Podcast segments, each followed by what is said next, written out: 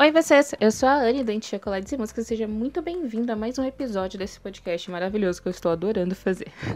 Hoje a gente vai falar um pouquinho sobre o livro As Coisas que Fazemos por Amor, de Christine Hanna. O livro foi lançado pelo Arqueiro em 2017, se não me engano. Ele tá parado na minha estante há um tempinho. E aí, hoje, essa semana eu resolvi ler e hoje a gente vai falar um pouquinho sobre ele. O livro traz a história da Angela de Sária, que é uma é, caçula de três irmãs que sempre traçou tudo o que ela queria fazer na vida dela. Então, os quatro pontos principais que ela sempre quis atingir era a escola, a faculdade, o casamento e a maternidade.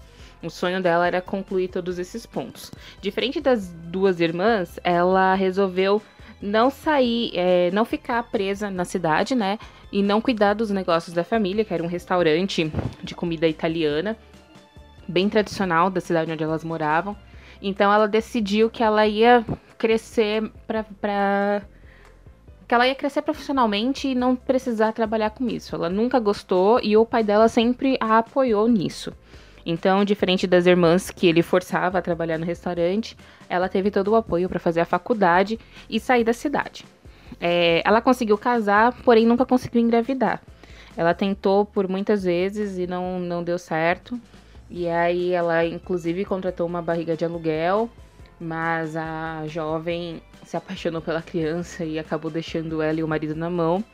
E isso fez com que a Angela entrasse numa depressão muito forte, o que acabou fazendo com que o casamento dela com o marido acabasse.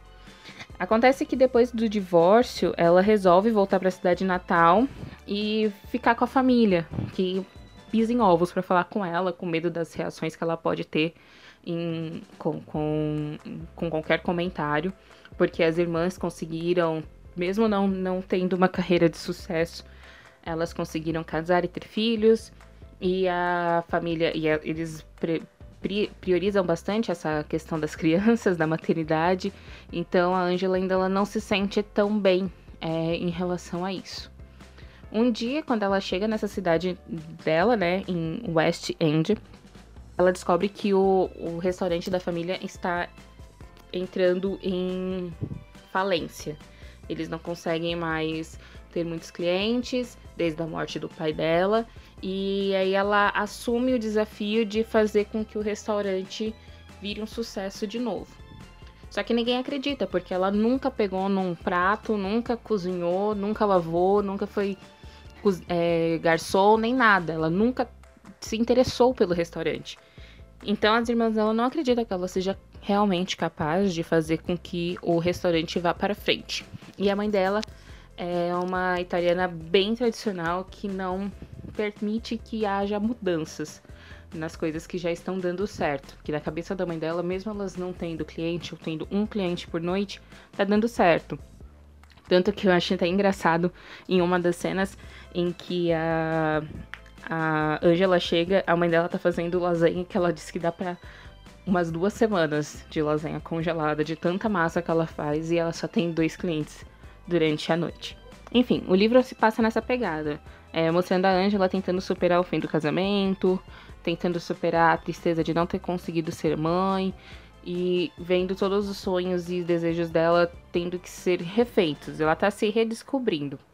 Até que um dia de chuva, ela conhece a Lauren, que é uma adolescente que é bem pobre. A mãe dela foi mãe adolescente, é alcoólatra, desistiu da vida e a Lauren não quer isso para ela. A Lauren estuda, é a melhor aluna da classe, ela tá em busca da, de uma bolsa de estudos, ela namora com um rapaz bem riquinho da, da faculdade, mas nunca deixou com que isso fizesse com que ela quisesse o dinheiro dele ou algo assim. Fazia com que ela se sentia mal, claro, porque para ele era tudo muito fácil. Ela precisava de 200 reais pra pagar. 200 reais não, né? 200 dólares para pagar o aluguel. E era o que ele gastava numa noite saindo com os amigos ou comprando alguma ferramenta pro carro dele. Mas eles eram totalmente apaixonados e ela, eles queriam estudar juntos. Aquele típico sonho adolescente americano de namorar a pessoa na escola e estudar com ela na faculdade, que eu acho isso muito estranho na minha cabeça. E a Angela conhece a Lauren num dia de chuva, é, porque a Lauren foi demitida e está procurando um emprego para poder pagar o aluguel. Ela ajuda a menina com 120 dólares, E a menina sai correndo, agradece, sai correndo. É, e acaba por aí. Elas, cada uma segue a vida, até que um dia ela está num, num galpão de doações, onde ela está trabalhando voluntária. E ela encontra a Lauren pedindo casacos, porque está chegando uma, um, uma frente fria muito forte e ela está procurando casacos de doações para a mãe dela. E aí a Angie vê ela e fica pensando como poderia ajudar a menina.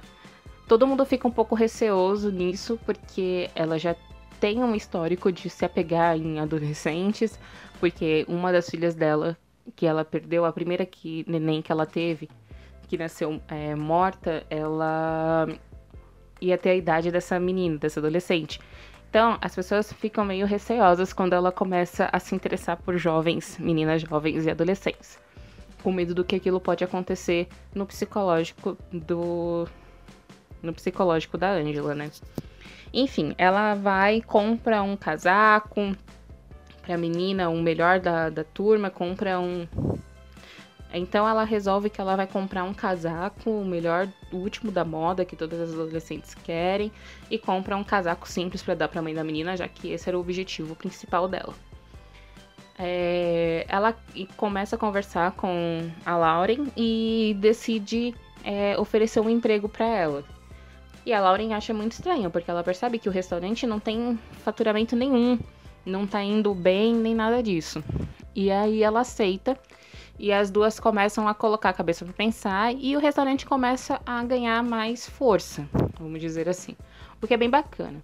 O livro vai passando nessa, nessa questão da Lauren, contando os dias. É, ele é narrado por, por duas personagens, a Lauren e a Andy. E eles vão alternando, assim, é, os pontos de vista das personagens, que é uma coisa que eu gosto bastante. É um livro bem delicado, denso que fala sobre perdas e, e sonhos desfeitos. E eu não vou contar o maior plot twist, porque eu acho que vai estragar toda a experiência. Mas esse foi o meu primeiro contato com a escrita da Christine Hanna. É, esse livro vendeu mais de 15 milhões nos Estados Unidos. É, ela fala muito bem sobre sofrimento e felicidade.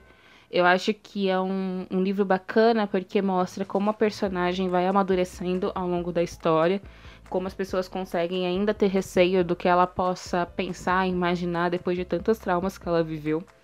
Mas ainda assim ela se mostra forte. E isso é bem, bem previsível no, no último capítulo. Porém, eu tenho uma reclamação. Teve todo um começo, um meio, um fim bem trabalhado. E aí chegou no último capítulo, foi tudo muito rápido. Eles poderiam ter contado, acho que a autora poderia ter contado um pouquinho mais do que aconteceu com eles, depois do que. do que.